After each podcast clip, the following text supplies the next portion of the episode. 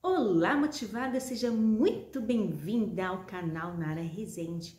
E hoje eu quero conversar com você sobre como ter paz, como ter paz em um momento em que o mundo está conflituoso, as pessoas estão morrendo diante de uma pandemia, está acontecendo vários processos naturais, terremoto, maremoto, furacão, enfim, como eu faço para ter paz ao meio ao caos?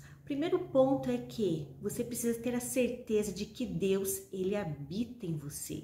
Reconhecer que ele está em você. O segundo ponto é que nós precisamos aprender a compartilhar todo o conhecimento que já nos foi dado na vida de outras pessoas. Sim, aprender a transbordar na vida de outras pessoas.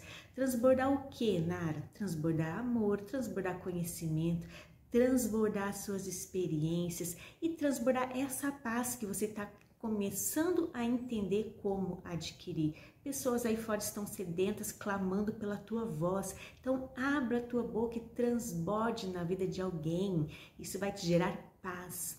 O terceiro passo é aprender a ser uma pessoa grata, sabe? Observe o que tem acontecido ao teu redor, nem tudo é tragédia.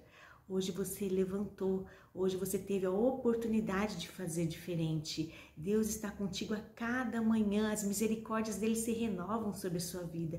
Então aprenda a ser grata por tudo aquilo que Deus tem transbordado na sua vida.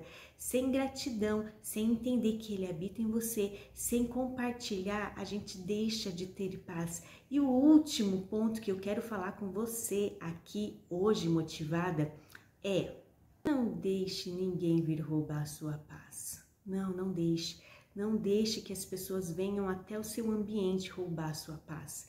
Aprenda a colocar filtro nos teus ouvidos e assim você viverá em paz. Aproveita, compartilha esse áudio, esse vídeo com mais pessoas. Se inscreve aqui no canal, porque cada dia eu quero transbordar na sua vida. Deus te abençoe. Um beijo, beijo, beijo.